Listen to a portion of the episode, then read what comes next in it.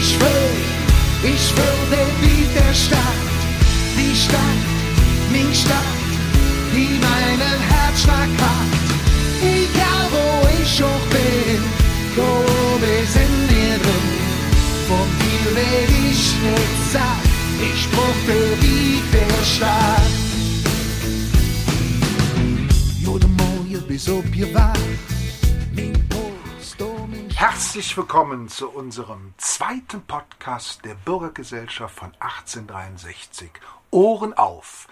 Ohren auf ist auch das Motto heute. Wir wollen jemanden interviewen, mit ihm sprechen über das, was ihn bewegt. Und bevor wir die Person vorstellen, die sich jetzt heute als Gast hier bei uns eingeladen hat, nein, nicht selber, sondern wir haben ihn natürlich eingeladen, möchte ich unseren allerersten und wichtigsten Vorsitzenden der Bürgergesellschaft von 1863 vorstellen, Herr Michael Melles. Tag, lieber Helmut. Tag, ich bin froh, dass du nicht gesagt hast, der vierte vor zwölfte.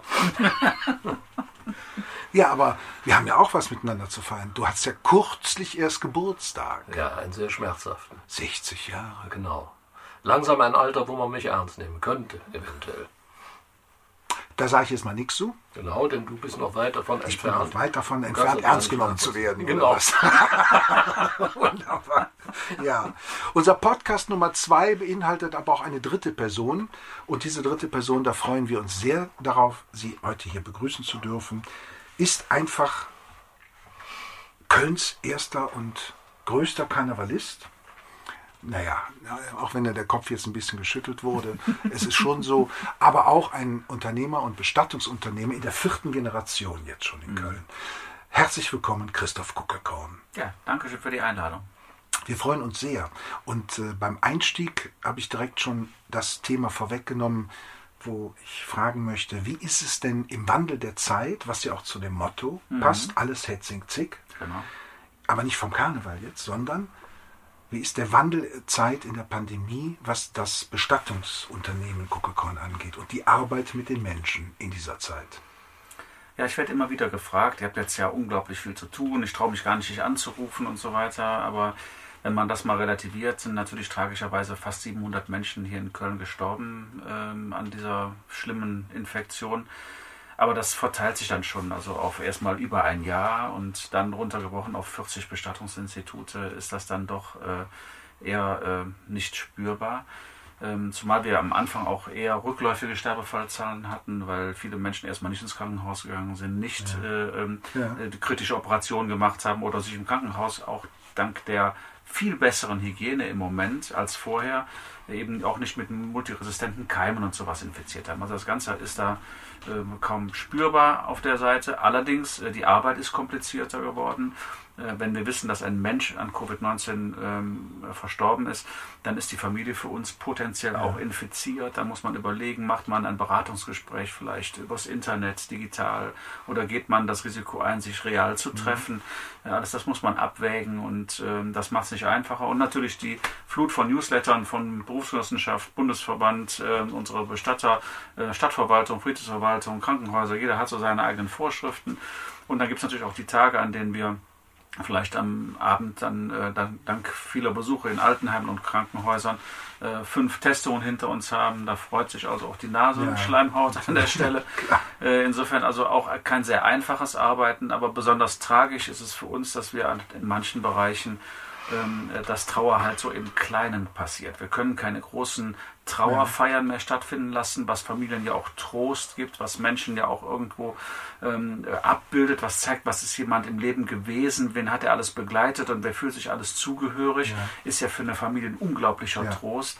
Das haben wir jetzt alles nicht und so werden mega prominente Menschen, mal allen voran, letztes Jahr Marie-Louise Nikuta, ja, mit zwei Personen in einer ganz stillen Beisetzung beigesetzt. Und das ist natürlich grausam. Da, da findet die öffentliche Trauer nicht mehr statt. Viele Familien können gar nicht zusammenkommen, weil die Reisemöglichkeiten gar nicht gegeben sind. Also behelfen wir uns mit äh, äh, Aufzeichnung von, äh, äh, von Trauerfeiern oder Streamings, äh, wo wir dann Menschen mitnehmen. Aber alles das ist nicht das Gleiche. Und Ja, unter ja. dem Strich äh, ist das Trauern in der Zeit wirklich ganz, ganz schwierig geworden. Und das stellt uns auch vor große Herausforderungen und macht uns auch wirklich echt manchmal Bauchschmerzen. Also ich darf, durfte das als Künstler, als Musiker auch schon zweimal bei einer Beerdigung so begleiten. Ähm, habe davor das Jahr bei Beerdigungen live in der Kirche gespielt, konnte da auch etwas setzen als Positives. Mhm. Und in der Online-Thematik ähm, mhm.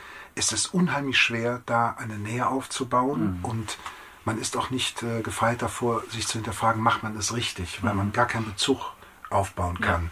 Und gerade in dem Moment des würdigen Abschiedes mhm. ähm, ist ja bei vielen Familien, dass sie da wieder zusammenkommen Absolut. und mhm. da ja auch ein Impuls ähm, begeben wird. Ja, und danach auch. Also das ist ja, die Trauerfeier ist ja das eine und was viele ja unterschätzen ist, wenn man anschließend nochmal zusammensitzt und auch vielleicht gerne eine Anekdote erzählt ja. von dem Verstorbenen, ähm, dann ist das auch wieder ein Zurückholen ins Leben äh, für die Angehörigen. Die, die, es ja. wird auch mal wieder, darf mal wieder gelacht werden. Es ist ja eine Art von Feier, die sich erstmal vorher komisch anfühlt, aber die nachher so authentisch gut ist und was den Menschen auch gut tut. Und das geht ja schon mal gar nicht. Ja.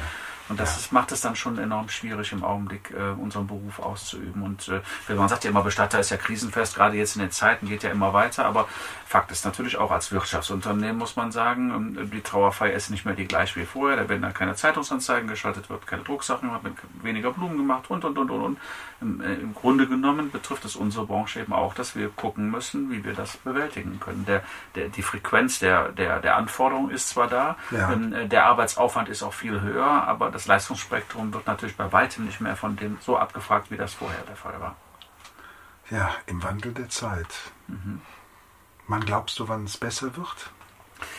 Ja, dann würde ich jetzt sagen, dann wechseln wir mal die Mütze äh, mhm. vom Bestatter zum Karnevalisten. Sehr gerne. Ähm, ist jetzt nämlich genau der richtige Punkt. Also wir sind jetzt schon seit Monaten wieder in den ersten Gesprächen mit Medizinern, Virologen, mit Psychologen auch, ja. weil uns sehr interessiert einerseits, wo stehen wir jetzt, wo stehen wir in ein paar ja. Wochen, wo stehen wir am 11.11. .11. und wo in der Session.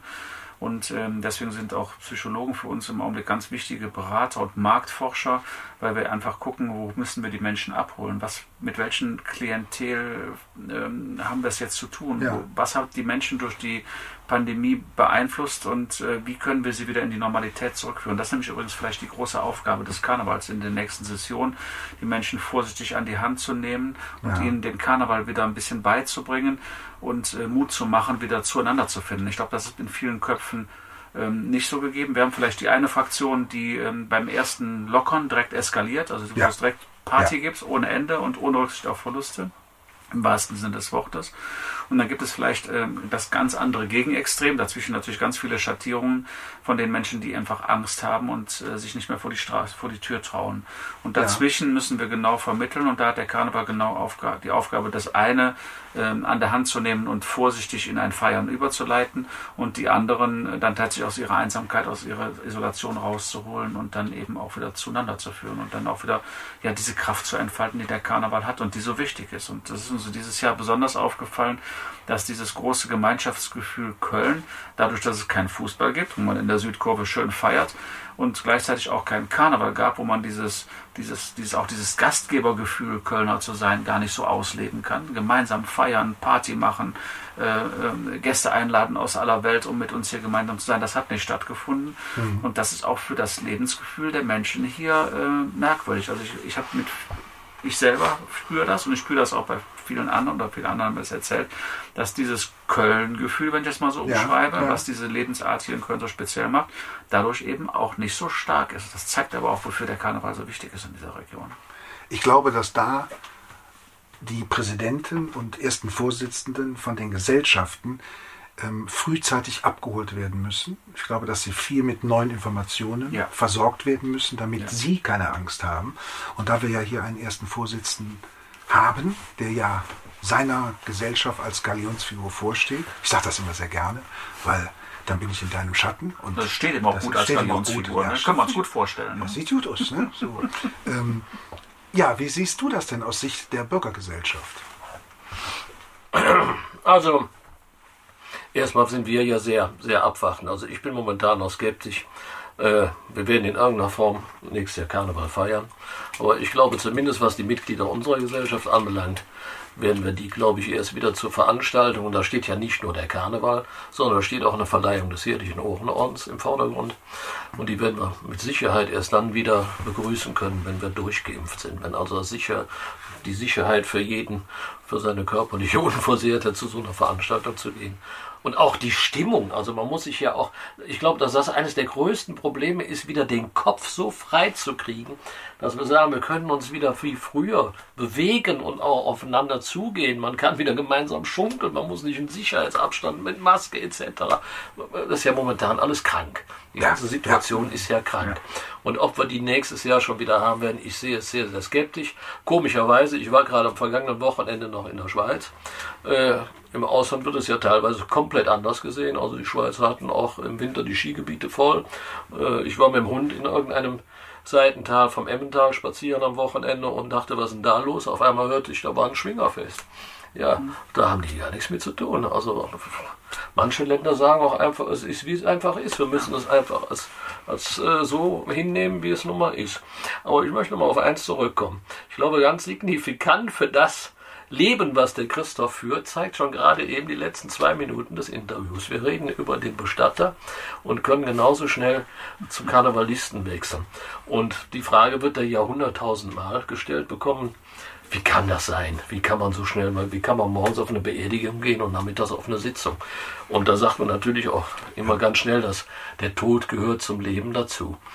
Aber, aber der Prozessionsweg ist doch ähnlich. Manchmal ist er der gleiche, nur dass keine also, Größe und Kamelle ja, also ich glaube, ich glaub, wir Rheinländer, wir haben ja da gar kein Problem. Das, wir, wir, wir leben ja alle Emotionen parallel schnell hintereinander. Das zeigen wir in der, in der Sitzung. In der Sitzung kannst du auf den Stühlen stehen und im nächsten Lied äh, sind alle so Tränen gerührt. Also dieses Auf und Ab kennen wir.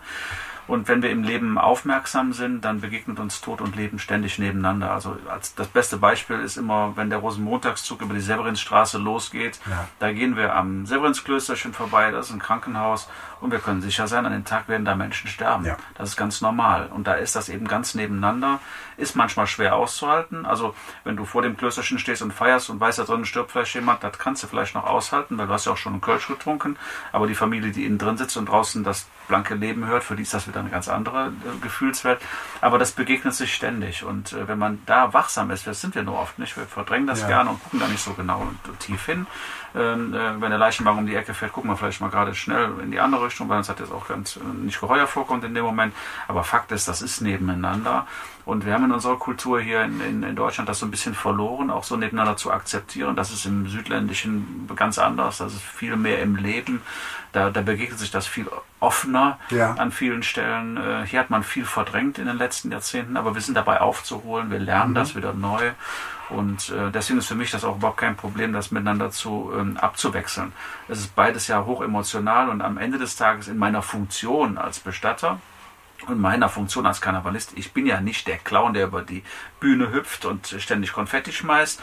Ich bin auch nicht der, der, der, derjenige, der den ganzen Tag weint. Nein, ich organisiere den Rahmen darunter und gebe den Menschen, die einerseits Karneval feiern wollen mhm. und andererseits eine Bestattungstrauerfeier feiern wollen, deswegen heißt es auch Trauerfeier, denen gebe ich den Rahmen und organisiere. Und deswegen ist das völlig gleich. Also wenn ich zum Beispiel eine große, äh, äh, du hast eben gesagt, Prozession, wenn ein Trauerzug durch die Stadt ja. geht, dann sitze ich mit Ordnungsamt da, mit Polizei, mit allen möglichen Hilfsorganisationen, müssen wir Gitterpläne machen, weil der Trauerzug kommt da, der Leichenwagen hält da an, wenn es irgendein Promi stirbt. Das sind unisono die gleichen Leute, mit denen ich plötzlich den Rosenmontagszug organisiere. Ja. Oder wenn ich eine Trauerfeier jetzt in Pandemiezeiten brauche und brauche einen großen Raum, ähm, dann hat das auf den Friedhöfen nicht ausgereicht. Dann haben wir schon mal eine Trauerfeier in der Flora gemacht, ja. in Gürzenich. Ja, das ist ja das ist unser Festhaus. Also da, da begegnen sich das wieder und das zeigt das Handwerkszeug am Ende des Tages. Musik, Blume, Dramaturgie, äh, Redner, das ist das gleiche wie im Fastelavond. Ist halt eine ganz andere Stimmung, klar, hat eine ganz andere Vorzeichen, auch klar. Mhm. Aber man hat ein Gefühl für perfektes Timing, man hat ein Gefühl für perfekte Veranstaltungsorganisation und auch an die kleinsten Dinge zu denken. Und das ist das, was wir im Beruf sehr anstrengend und schwierig lernen, weil mhm. Menschen sind emotional bei einer Beerdigung auf Kante genäht. Ja. Wenn da was schief geht, dann knallt es auch richtig. Ja, wenn der Fahrer das falsche Wort sagt, wenn, äh, weiß ich, die Blumen zu spät kommen oder irgendwas schief geht. Deswegen sind, planen wir mit Netz und doppeltem Boden. Ja. Und das prädestiniert Bestatter überhaupt im Veranstaltungsbereich, an anderer Stelle in Vereinen, Feuerwehr, Schützenverein oder sonst irgendwo oder Fastelovend eben plötzlich auch ja, ich wollte vielleicht aber noch was ergänzen. Also wir kennen uns ja nun schon ein paar Jahre. Also wir waren zum Beispiel 2013 sind wir zusammen sogar nach Rio geflogen Ja, in der genau. Gruppe und haben da den Karneval in Rio uns angesehen. Das war ja eine traumhafte Woche, die wir da in dieser Gruppe erlebt haben. Aber es gab mal eine, eine Dokumentation, eine Serie bei Vox über vierteilig, glaube ich, über Christoph Kuckelkorn. Und das war vor 2013, also bevor wir uns so gut kannten. Und mich hat das extrem beeindruckt. Es ist ja nicht nur die Frage so, was macht der Christoph Kuckelkorn?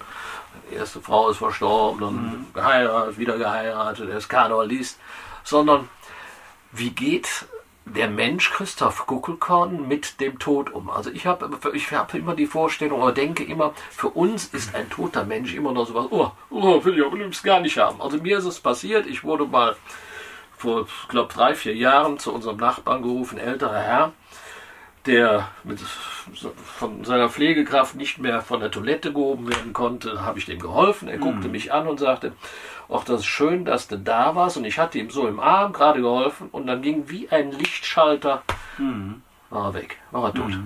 Und dieses Phänomen, dieses für mich unerklärliche Phänomen, als ein Mensch, mit dem spreche ich wie jetzt mit dir und da ist nichts mehr. Das ist ja so, was einem ganz Angst macht. Und als ich diese Dokumentation gesehen habe, habe ich gedacht, was mich so extrem an Christoph Kuckelkorn beeindruckt hat, wie geht er mit diesem toten Menschen um, dass er dem also auch in seiner wehrlosen Situation mit dem größten Respekt gegenübertritt. Okay. Und du bist ja nicht nur Bestatter, du hast ja noch eine genau. Zusatzausbildung als, ich hoffe, ich sage es richtig, Thanatopraktiker, also ja, genau. Thanatos, glaube ich, kommt aus der griechischen Mythologie, heißt Gott Des des, Todes. Todes. Und du gehörtest ja auch zu einer Gruppe von Bestattern oder Thanatopraktikern, die, als diese Flutkatastrophe in, in, in Thailand passierte, äh, dort vor Ort warst und da wieder geholfen hast, ich sag mal, die Leichen so wieder ja, zu identifizieren, aber auch wieder herzurichten Und für den Rücktransport. für eine, eine würdige Bestattung. Äh, und das muss ich sagen, äh, man hat ja immer so Hirngespinste, was passiert mit dir, wenn du tot bist und dann liegst du irgendwo, dass da jemand ist, der diesen Respekt vor dir hat, auch wenn du nicht mehr sagen kannst, was machst du hier mit mir, sondern wirklich dich da begleitet. Und das muss ich sagen, hat mich also an Christoph Kuckelkorn extrem beeindruckt, dass ich gesagt habe, Mensch, das ist ein Mensch, wenn du mal vor dem Gustav stirbt, dann müsstest du jemanden, der dich bis dahin begleitet, uns beide dann noch was Zeit. rüber, da lassen wir uns beide noch was Möchtest Zeit. du denn darauf antworten? Ja, ich würde. Ja. Ich Aber fand ich für mich extrem beeindruckend. Ja, also ich glaube, äh, für mich ist es, äh, das kommt ja schon, schon ans Eingemachte. Also das geht ja jetzt schon wirklich tief, nämlich wie, wie, wie geht man damit oder was ist das Bild, was man da hat in seiner Arbeit. Also äh, ich bin Christ, komme mit meiner Religion, ich bin katholisch, auch super zurecht. Ich finde ähm, sowieso zwischen allen Religionen mehr Verbindendes als Trennendes. Ich setze mich ja beruflich mit allen Religionen auseinander, ständig. Ne? Ob das, wir sind Bestatter für die beiden jüdischen Gemeinden hier in Köln. Wir bestatten auch Moslems, Hindus, Buddhisten. Also wir sind da völlig offen und ich sehe ganz vieles, was eher gleich läuft als trennend, aber das wollen ja manche gar nicht so thematisieren. Ähm, und ich ähm, habe immer das Gefühl, ähm, dass ich einfach, ähm, ich bin, ich glaube nicht, dass wir auf irgendeiner Wolke nachher Harfe spielen. Ich glaube, da sind wir auch alle raus aus der, aus, aus der Sichtweise, aber dass es eine Dimension gibt, in die uns halt freigemacht vom Körper wieder irgendwo zu, zur Verfügung steht, da glaube ich fest dran. Und insofern denke ich auch, dass es durchaus ähm, noch eine Nähe von dem, was wir Bewusstsein, Seele oder sonst wie nennen, und dem Körper gibt. Und deswegen behandeln wir jeden Verstorbenen so, als könnte er dabei zugucken. Es gibt von Six Feet Under so die ersten Serien, da sieht man das auch ganz klar. Der Bestatter arbeitet mit dem Verstorbenen und, und redet mit dem. Und der sitzt daneben nochmal als Mensch, der Verstorbene, als lebender Mensch und die, die, die haben einen Dialog. Also das ist, das ist so ein Bild, was ich im Kopf habe und das gibt mir natürlich auch eine gewisse Ehrfurcht, ein Wertegefühl und wenn ich Thanatopraktiker bin und bereite Menschen auf diesen letzten Weg vor, dass eine Familie sich nochmal verabschieden kann, als Beispiel. Eine Dame ist lange im Krankenhaus gewesen, äh, wurde nicht mehr so gepflegt jetzt vom Äußeren, äh, wie man das vielleicht zu Lebzeiten dann vorher immer gemacht hat. War gar nicht möglich und jetzt kommt die Familie und gibt uns das Kleid von der Goldenen Hochzeit oder vom letzten Ja. runden Geburtstag. So, und jetzt äh, kriege ich ein Foto, da hat die eine schöne Abendfrisur und hat dieses Kleid an. ja, ich kann jetzt nicht einfach nur das Kleid anziehen und in den Sarg legen. Also muss ich ein bisschen Hairstyling machen. Dass, dass die Angehörigen wollen also scheinbar dieses Bild haben und wollen diese letzten Wochen im Krankenhaus ein bisschen ausblenden mhm. können. Mhm. Und das ist meine Aufgabe und das mache ich dann. Und das ist das, was letztendlich das, der, das Erfolgsrezept äh, dahinter ist. Die Menschen haben die Möglichkeit, sich jetzt ein Bild zu schaffen, was sie dann für den Rest ihres Lebens behalten können und was sie äh, ja was dann positiv besetzt ist.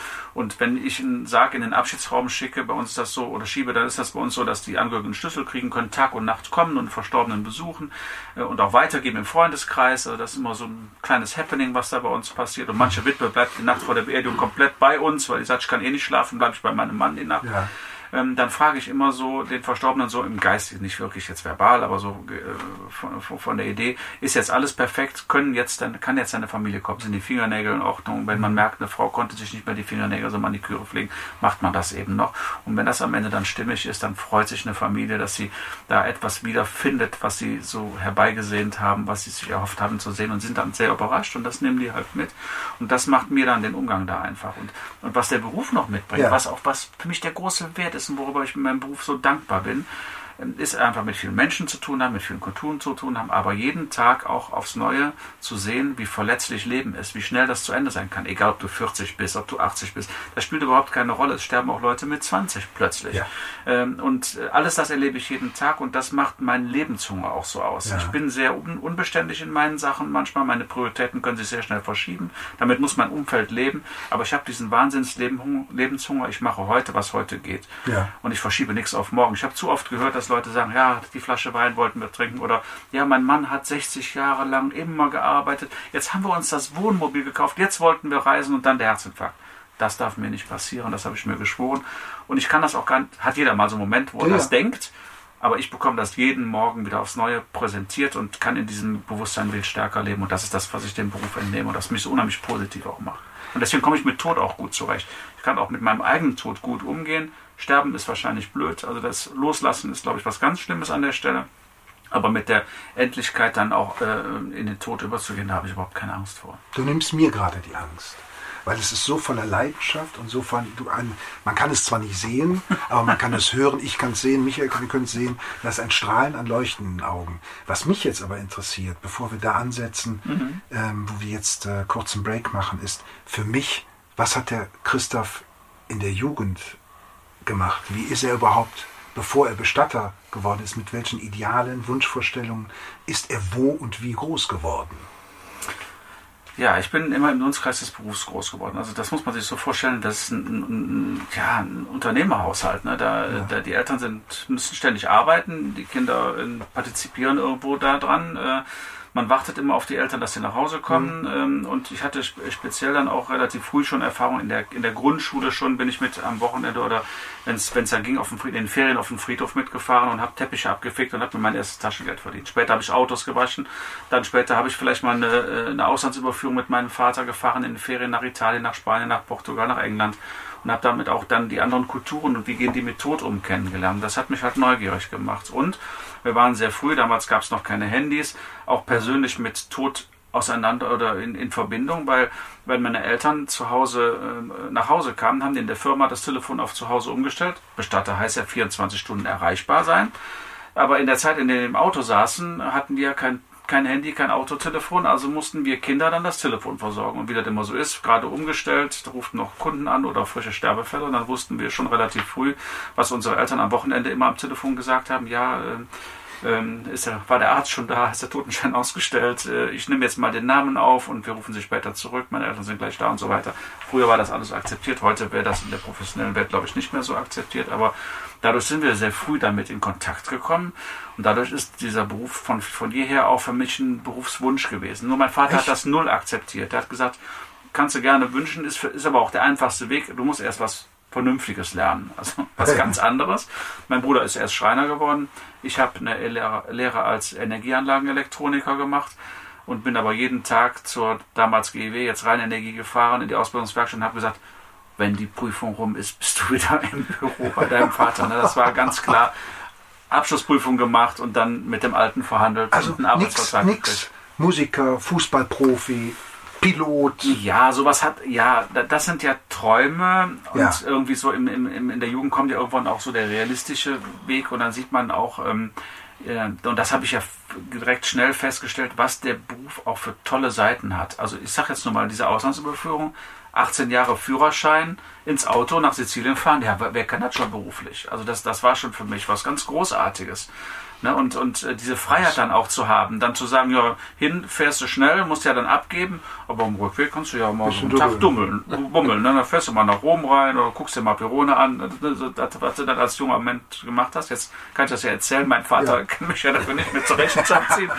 Nein, aber das, war, das waren die Freiheiten, die man sich da genommen hat und das habe ich ganz schnell erkannt, ähm, auch ähm, was der Beruf wirklich tolle Seiten hat und wie er auch, ähm, wie dieses Organisieren von, von, von Trauerfeiern, was es auch dann einem selber ganz egoistisch was Gutes gibt, wenn man, wenn man den Menschen hilft und das dann reflektiert bekommt. Also ich bin auch natürlich so eine Helfernatur, klar, sonst würde ich das glaube ich auch nicht machen.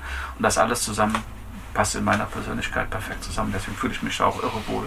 Also kann man ja sagen, Berufung zu Berufung gemacht. Ne? Also Ja. im doppelten Sinne. Ja, wenn ich, wenn ich eine Führung, wir haben ja ganz viele Führungen bei uns im Bestattungshaus und zeigen den Menschen auch gerne so hinter Ja. den Kulissen, was wir tun. Und äh, dann begrüße ich die immer ganz gerne und sage, ich freue mich, dass ich Ihnen heute von meinem Traumberuf erzählen kann. Da sind die immer erst alle schockiert. Aber dann kriege ich meistens, wenn wir am Abschluss dann zusammenstehen und ich dann so die Abschlussrunde mache, dann kriege ich direkt reflektiert, jetzt verstehen wir das und äh, haben Sie noch eine Stelle frei. Also das ist so, dass wir da sehr schnell auch überzeugen können. Also äh, es ist wirklich sehr, sehr spannend und ähm, auch viele Menschen, also wir, wir haben noch nie eine Anzeige für eine Stelle geschaltet. Ne? Ja, das ist ja. immer so, dass die Menschen sich ganz viele Initiativen bei uns bewerben. Äh, und ähm, die, die, sich, die wir genommen haben, sind auch immer irgendwie geblieben. Das ist also auch dann, ähm, Also dein Ja. Vater hat nicht gewollt, dass du in seine Berufsstapfen, Fußstapfen trittst, aber zum blauen Funken hat er dich sicher ge- gerne genommen. Ich hoffe dass der nicht zuhört. Ne? Also die Blaufunken, klar, das ist ja eine Familientradition und ich muss auch ganz ehrlich sagen, wenn wir jetzt auf der Bühne stehen und da ist mein Vater, da bin ich und da ist mein Sohn, der ja auch blauer Funk ist, und da stehen drei Generationen auf der Bühne, das ist schon auch Gänsehaut. Ne? Das, das ist schon, schon, schon wirklich was ganz Tolles. Das hat er schon gerne gesehen. Aber ähm, mein Vater ist auch so ein Alpha-Tier, ne? Und äh, das hat dann schon, also er kam dann irgendwann mal zu mir und hat ja gesagt, also er hätte ja schon zu knappern gehabt, als jetzt die ersten Leute mal vor ein paar Jahren gefragt haben, Sie sind doch der Vater von dem Christoph Kuckelkorn. Weil ich habe aber mein ganzes Leben nichts anderes gehört als, ach, du bist doch der Sohn vom Froh. Ne? Das war so bei Ja. mir immer gesetzt. Ja. Und deswegen war das ganz schön, dass ich das umgekehrt habe. Und das war anfangs nicht einfach für ihn, das zu akzeptieren. Aber mittlerweile ist er sehr stolz. Und äh, ja, wir sind ja auch noch fast jeden Tag zusammen und so. Das passt schon. Und wie kommt denn deine Familie damit klar, wenn ich da sehe, Fulltime-Job, 24-Stunden-Job, Präsident des Festkomitees, eigentlich auch ein 24-Stunden-Job und, und, und. Also ich bin äh, auf jeden Fall acht Stunden im Beruf, ich bin acht Stunden am Tag im Karneval, ich bin acht Stunden Familienvater, ich habe noch ein Hobby da, obwohl ich acht Stunden, ich schlafe auch noch acht Stunden am Tag. Nein, Quatsch. So, Was denn für ein Hobby?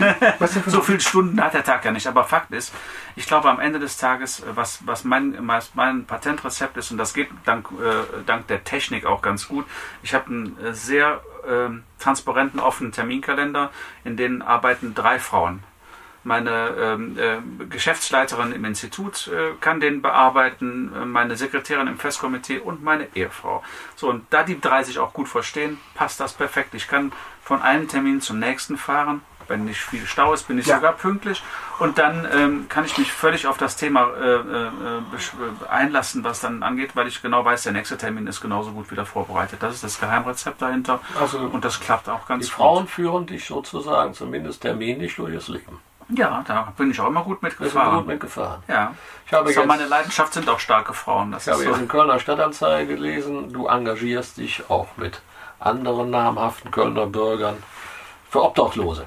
Gibt es auch eine neue Stiftung eigentlich, ist Ganz das, genau. ne? mit Konrad Adenauer, Ja. neben dem Mont etc. Ich glaube, das ist uns allen ja auch aufgefallen, wenn wir jetzt in der Pandemiezeit durch die Stadt gehen, dann ist die Stadt ja leer. Ähm, alle sind weg, bis auf die, die nicht weg können, und das Ja. sind die Obdachlosen. Die waren auch vorher schon da, die haben wir nur nicht wahrgenommen. Wir haben die nicht in dieser Menge wahrgenommen. Die bleiben jetzt da und die sind jetzt die einzige Bevölkerung in der Innenstadt. Ich wohne in der City und bei meinen täglichen Spaziergängen, weil wir gehen abends immer noch mal eine Runde, ein Stündchen um den Block, ähm, trifft man auch immer wieder die gleichen Personen an den Stellen. Das macht einen schon sehr betroffen und deswegen ist es auch wichtig, hier was zu tun. Ihr habt euch ja auch für äh, Kölner Künstler eingesetzt, gerade im Bereich Karneval, die durch die Corona-Krise extrem betroffen waren. Und habt in der Lanxess Arena ein Riesenkonzert mit fast allen namhaften Bands durchgeführt. Und ich glaube, über eine Million ist Genau, zusammengekommen. über eine ne? Million ist zusammengekommen. Wahnsinn, Wir haben Wahnsinn. in, in kürzester Zeit das Ja. Geld auch wieder ausgezahlt. Also nicht ganz. Wir haben jetzt noch ein bisschen was da. Es wird jetzt eine zweite Möglichkeit geben, dass Künstler sich nochmal neu bewerben können und wir nochmal noch mal was auszahlen können. Da sind wir total glücklich. Jetzt können wir, eine, manche einer leidet ja jetzt vielleicht noch schlimmer als damals. Äh, aber äh, auch die Reaktionen haben gezeigt, wir haben genau das Richtige getan. Ähm, und ähm, ja, das ist doch so wichtig, dass die, dass die Künstlerszene in allen Bereichen, wir haben ja jetzt, jetzt um den Karneval gekümmert, aber auch alle anderen Bereiche ähm, sind ja quasi auch systemrelevant und lebenswichtig. Und ähm, äh, die jetzt zu vernachlässigen, ist was ganz Schlimmes. Und da ist ja, das ist ja die letzte, äh, wahrscheinlich die letzte ähm, Institution, die wieder arbeiten darf. Äh, und da sich jetzt zu engagieren, ist wichtig in, in allen Bereichen, ob das bildende Kunst ist, ob das auf der Bühne ist, ob das Theater sind, ob das äh, alles im Grunde genommen äh, darbt ja dahin und ich habe sehr viele Freunde, die auch Künstler sind und wir versuchen immer zu unterstützen in allen Ecken und ich habe halt die große Angst, dass viele Künstler eben uns auch verloren gehen. Also als Beispiel, gute Seite der Pandemie, ähm, es gibt eine Arbeitsvermittlung für Bühnentechniker. Ja, die vermittelt jetzt Sargträger. Wir hatten immer das Problem, dass wir nie vernünftige Sargträger hatten in der Stadt. Äh, hört sich jetzt banal an, aber ist ein Riesenproblem für uns gewesen, weil die Friedhöfe sind städtisch, aber alles, was in Kirchen und auch in privaten äh, Trauerhallen und sowas funktioniert, äh, eben gar nicht. Und da haben wir jetzt eine Firma und da sind jetzt eben Leute, die vorher an der Bühne gearbeitet haben oder auf der Bühne gearbeitet haben, Wahnsinn. plötzlich jetzt in einem anderen Beruf. Also für mich jetzt gut an der Stelle und ich bin auch toll, finde es toll, dass sie überhaupt was zu tun haben und Geld verdienen. Das ist ja Existenzsicherung Ja, ist jetzt ganz wichtig. Ähm, aber ähm, natürlich auch ein verrücktes, verrücktes Zeichen der Zeit. Also wir haben ja vor wenigen Wochen unsere Mitglieder auch aufgerufen zu spenden, weil wir ja auch gesagt haben, wir nehmen uns dieses Projektes Kunst und Kultur an. Äh, nicht im Bereich Karneval, sondern eben im Bereich anderer Kunst, mit dem alten Pfandhaus die Zusammenarbeit. Und da macht man sich einfach gar kein Bild darüber, dass, dass seit über einem Jahr diesen Künstlern, aber auch allen den Leuten im Hintergrund letztendlich die Einnahmen seit einem Jahr komplett zusammengebrochen sind und die jetzt das Geld brauchen. Die brauchen nicht das Geld, wenn sie wieder spielen können. Ja. Und so haben wir also auch schon den ersten Scheck übergeben und wir hoffen jetzt am 1.7. wäre es dann, der erste Donnerstag jeweils im Monat, dass wir dann auch die erste Veranstaltung im alten Pfandhaus durchführen können. Ich mache mir aber auch so inhaltliche Gedanken. Also wenn ich Künstler bin und ähm, habe ja ähm, äh, mit meiner Kunst ja Leuten auch ähm, äh, Lebensmut gegeben, ich habe äh, Vision gegeben, ich habe gestaltet, ich habe ja ähm, ähm, den wichtigen Rahmen um die Menschen gebaut. Ähm, und bin jetzt selber so betroffen, dass ich ja, woher kriege ich überhaupt die Energie jetzt wieder so durchzustarten? Also als Beispiel, wie kann ich als Künstler jetzt ein lustiges Lied schnei- schreiben, damit ich in, in, in zwei Monaten auf der Bühne stehe und den Leuten Hoffnung verbreite? Also ich glaube, das ist noch, das wird auch uns noch viel beschäftigen inhaltlich. Ich weiß nicht, was das mit einem bildenden Künstler macht, durch diese schreckliche Zeit gegangen zu sein und wie sich das auf diese ganzen Bereiche von Kunst auswirken wird. Das wird uns in der Kunst noch lange beschäftigen, weil das ist aufzuarbeiten und die Kunst kann das aber leisten. Das ist das Gute. Also ich kann ja aus meinem Bereich das mal reflektieren. Seit einem Jahr kann ich mit meiner Band nicht proben, nicht spielen. Im Studio nur ganz bedingt arbeiten. Das heißt, es ist als Musikschaffender auch eine Leidenschaft, die du verkoppeln musst. Du schreibst dir jetzt nicht einfach ein Lied und sagst dir so, ich mache den Hit jetzt, damit ich nächste Woche in den Charts bin, sondern du schreibst ein Lied aus einer inneren Bestimmung heraus. Ja. Und das ist im Moment nicht möglich. Also es gibt den ein oder anderen Kollegen, der hier oben saß, wo wir uns getroffen haben und der nach einer Dreiviertelstunde nur noch lethargisch saß, weder musikalisch noch textlich irgendetwas eingefallen ist, weil das Thema einen seit März Genau. letzten Jahres begleitet. Und das ist eine unheimliche Kraft, Ja. Da nach vorne zu gehen und Hoffnung zu geben. Genau, und das, da macht sich auch keiner, äh, da macht sich keiner einen Eindruck von oder kann auch keiner so richtig äh, abschätzen, das, was das bedeutet. Und dann wieder auch an der Bühnenkante zu stehen. Also das Genau. ist nochmal was ganz anderes, ne? Und das eben auch zu verbreiten und zu vertreten. Das Genau. Und da ist vielleicht wieder das Kölsche Naturell ganz gut. Das dann sagt, das hätten wir immer gut gegangen oder irgendwie kommen wir ja schon weiter. Ja, Also klar kaufen. ist das alles schwer, aber der Kölner ist ja manchmal auch gut im Verdrängen, selbst wenn er in der ersten Bundesliga noch spielt. Meint er ja immer noch, er ist Jetzt kommen wir zu dem UEFA Thema. Cup. Oh, da schwillt mir jetzt der Kamm. Naja, Da ist für mich ganz bitter. Ich habe den Pulli an, ich behalte diesen mit dem Geistbock an.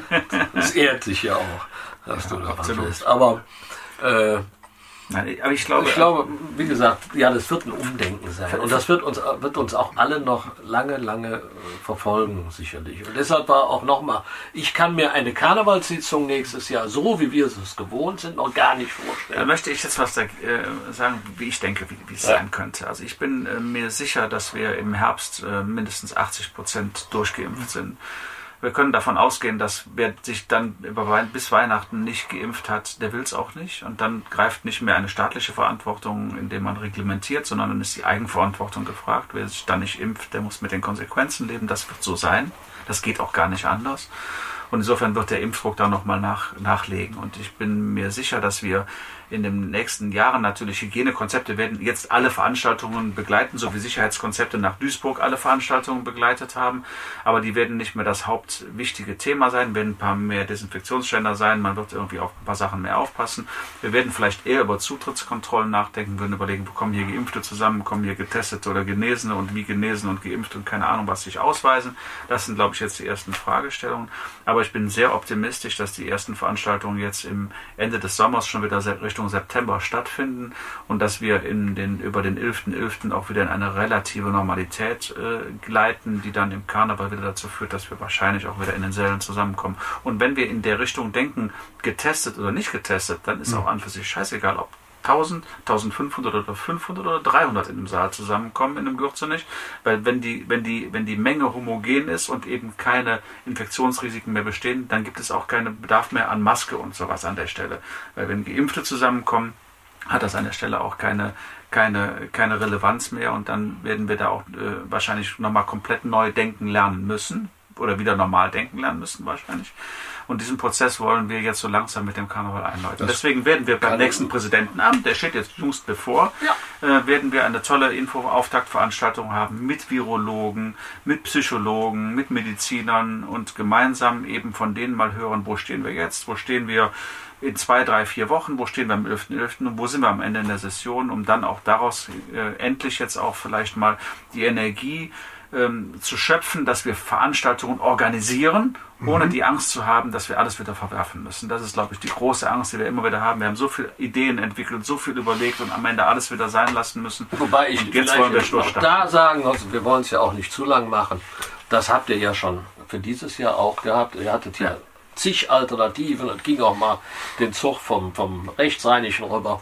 Aber was ihr dann im Endeffekt gemacht habt, nämlich diesen Hennäschen-Rosenmontagszug, war gigantisch. Also Ja. ich glaube, ich kann mir gar nicht vorstellen, dass es überhaupt eine negative Stimme gab. Überhaupt Es nicht. Wir haben noch keine Aktion des Festkomitees gehabt, die so positiv bedacht war. Und ich bin sehr stolz auf die toll. Zugleitung, weil Ja. das Drehbuch und alles, was da drumherum war, ist letztendlich in der Zugleitung entstanden. Und das Hennessin hat das dann realisiert.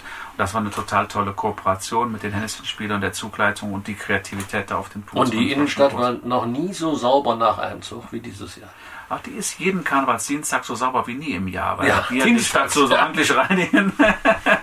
Nein, aber überhaupt ist die Stadt im Augenblick unglaublich sauber, weil ja keiner mehr der verschmutzt. Ja, das ist wohl wahr. Das ist wohl wahr. Sage ich als Anwohner des Friesenviertels, leidgeprüfter Anwohner des Friesenviertels.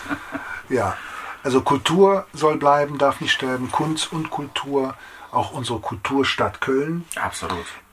Aber eine Frage stellt sich mir, wenn ich die Hinführung sehe, der Karneval, die Veranstaltungen sind ja budgetiert.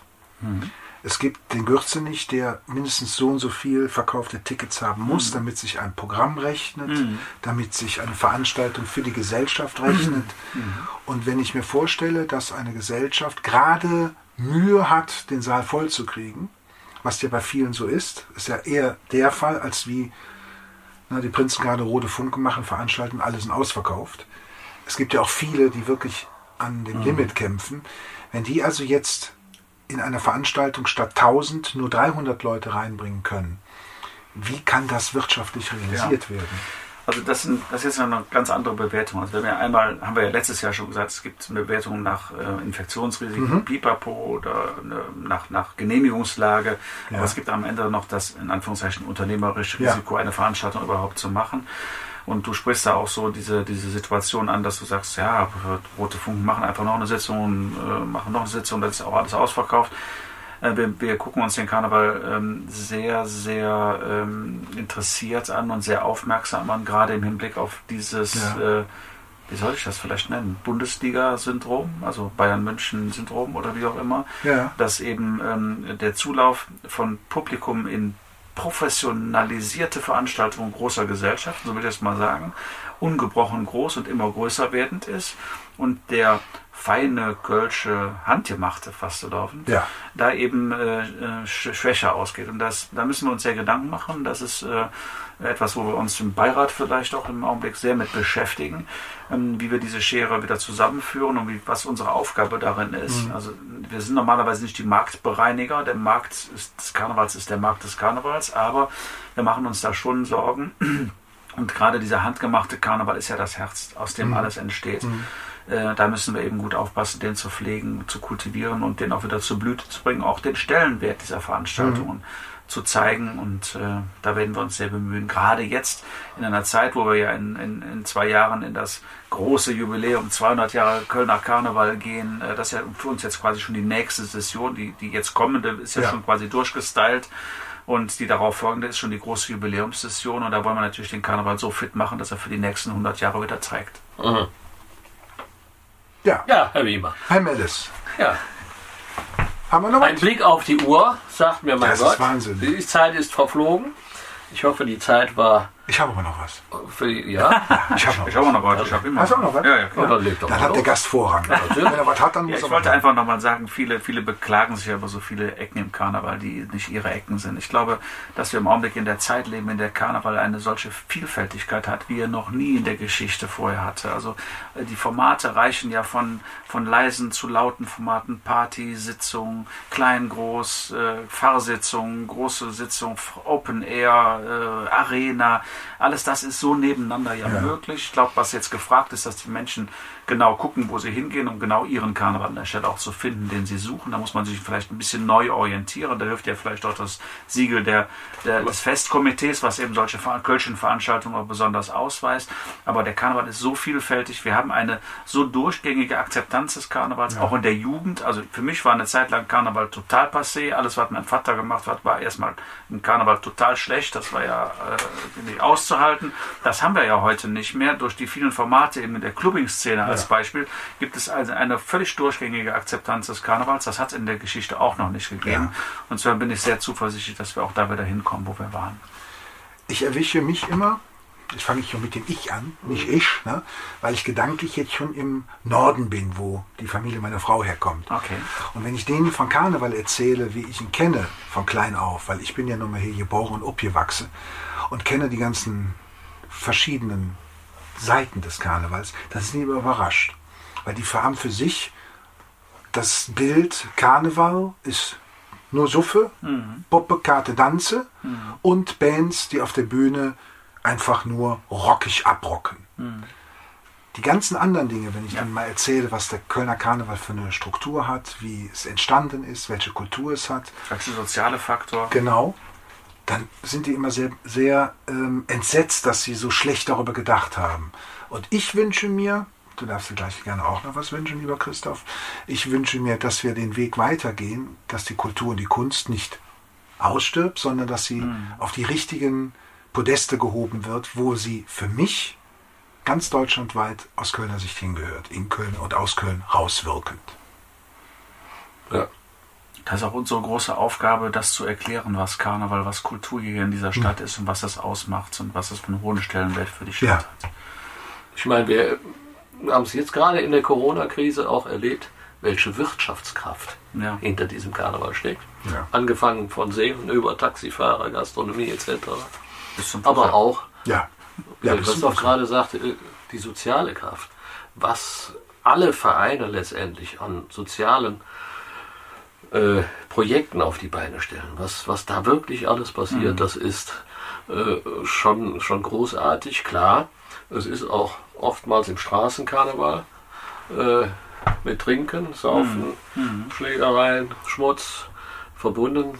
Ich musste letzte Woche oder vorletzte Woche schmunzeln, als im, im Fernsehen äh, der Niedergang der Herstadtbank Naja. zu sehen war, ja, wo, wo auch der Karneval noch die ein oder andere Rolle spielte. Aber ich kann nur sagen, in all den Jahren, wo, wo ich im Karneval mitgemacht habe, wir haben immer tolle Zeiten, tolle Abende, tolle Menschen kennengelernt. Und äh, jeder muss das für sich mitnehmen, was er, was er als positiv empfindet und das, was er nicht gut findet, soll er einfach links liegen lassen. Wunderbar, so hätten wir uns ja auch nicht kennengelernt. Ganz genau. Trotz allem darf ich mich jetzt nochmal bei Christoph bedanken. Ich darf mir noch was wünschen, habe ich gehört. Richtig? Ja, Ja, ja, genau. Wünschen darfst du Genau, alles. Was genau, genau, genau. Also ich, ähm, du hast das eben so ganz schön genannt, dieser soziale habe das beigegangen, der soziale Bereich im Karneval. Mich hat dieses Jahr am meisten äh, geärgert und ich habe am meisten dahin geschaut, was ist, was ist genau in diesem Bereich. Wir wissen, dass wir jedes Jahr über zwei Millionen Euro in Bar im Karneval erwirtschaften, die wir sozialen Projekten zuführen. Und das sind meistens Beträge, aus denen sich diese sozialen Projekte ausschließlich finanzieren. Und das ist dieses Jahr null gewesen. Und da haben wir sehr genau hingeguckt und äh, sind ja. auch mal äh, jetzt im Nachhinein auch äh, ähm, sehr interessiert, wie das da weitergehen kann und ob wir das wieder haben. Und wenn wir das wieder erreichen, dass wir wieder ähm, diese soziale Kraft auch so entwickeln. Wir haben ja dies Jahr gezeigt, dass der Karneval in Altenheimen, in Krankenhäusern ja trotzdem stattgefunden hat. Das Dreigestirn war auf einer Bühne vor dem Altenheim. Die alten Menschen in ihrer Isolation, in ihren Zimmern, seit Wochen sich nicht gegenseitig sehen, stehen plötzlich kostümiert am Fenster. Was hat's da für Tränengesichter Ja, gegeben? ja. Das war so toll. Da hat der Karneval seine ganze Kraft gezeigt. In der Palliativstation haben wir plötzlich Karnevalisten, Präsidentenkollegen getroffen, die da im Krankenhaus liegen. Das, das war so großartig, dass ich sage, da, da bin ich auch sehr zuversichtlich, dass der Karneval das wieder leistet. Und wenn wir dann auch diese, dieses Finanzvolumen wieder leisten können und die Stadt damit dann auch nachhaltig unterstützen, das wäre mein ganz großer Wunsch. Und ich möchte im Fastelau ob der Strauß mit euch allen wieder Kölsch trinken. Das ist mein größter Wunsch. Ein schönstes Abschiedswort können wir uns so eigentlich Ein nicht frisch gezapft. Ein frisch gezapftes zusammen genießen. Wisst ihr noch, wie das schmeckt? Frisch gezapftes Nein. Kölsch? Ich kenne nur noch Flaschen wieder. Ich habe auch keinen Papiercontainer mehr vor der Türe, sondern nur einen Glascontainer. Wir haben digital immer Asbach Cola getrunken. Das haben wir, das haben wir. Hey, wir sind auch online. Vorsicht. Ja, genau. Achso, Ich will Husten, Hustensaft, Ich will, jetzt, ich will jetzt nicht zum vierten Mal sagen, ich möchte mich bei Christoph Buckeldorf bedanken. Aber weil sonst hast du wieder irgendeinen Wunsch. Warte mal, nein. Nein. Aber lieber Christoph, erstmal für deine Zeit, das ist keine Selbstverständlichkeit. Ja. Und äh, ja, wie kann man einem eine Freude machen? Wir beide haben ja ein gemeinsames Hobby und das Genau. ist, wir sind begeisterte Harley-Fahrer. Äh, du sicherlich ein erfahrenerer als ich. Und du hast ja eben auch erzählt äh, im Vorgespräch, äh, die nächste Harley kommt bald. Und als ich am Wochenende, ich bin ja nun viel in der Schweiz, war ich auch bei Harley und dann habe ich gedacht, auch vielleicht findest du irgendwas für den Christoph, dass du ihm zumindest eine kleine Freude machen kannst. Und so habe ich dir ein Ah, T-Shirt von, wow. von Harley Schweiz mitgebracht. Ja, super. Und wenn die, ich denke, Super cool. äh, dann hast du Super zumindest cool. Harley Switzerland am Rücken, wenn du Super. mit der neuen Maschine mal kommst. Ja, für die Nicht-HD-Fahrer, das sind natürlich die Devotionalen, die man liebt, wenn man aus anderen Ländern eben so T-Shirts kriegt, wo hinten dann der Aufdruck drauf ist. Äh, und man zeigt dann halt, wo man überall gewesen ist. Dankeschön. Super, toll, Dankeschön. sehr cool. Ja, ihr Lieben da draußen, ich möchte beschließen, zu enden. Danke, lieber Die Michael. Sitzung. Genau. Danke, lieber Christoph. Der Danke, Helmut lieber Z. Helmut. auch. Vielen Dank. Ne? Und ähm, haltet die Ohren auf da draußen. Der Podcast nächste der Podcast Bürgergesellschaft, der kommt galt, galt, galt, ganz bestimmt. Auch mit einem Und- tollen Gast wieder. Ja, und die zwei Harley-Fahrer entlasse ich jetzt und ich fahre mit dem Rätsche ein bisschen rum. Genau. Also bis dann, ihr Lieben. Macht gut. Mit den drei Rädern. Sehr schön, sehr kurzweilig, gut vorbereitet, gut geleitet. Ich will, ich will, ich würde wieder Stadt, die Stadt, die Stadt, die meinen Herzschlag hat. Egal wo ich auch bin, jo, wir sind nirgendwo. Und hier bin ich nicht satt, ich brauche wieder Stadt. Stadt, Stadt.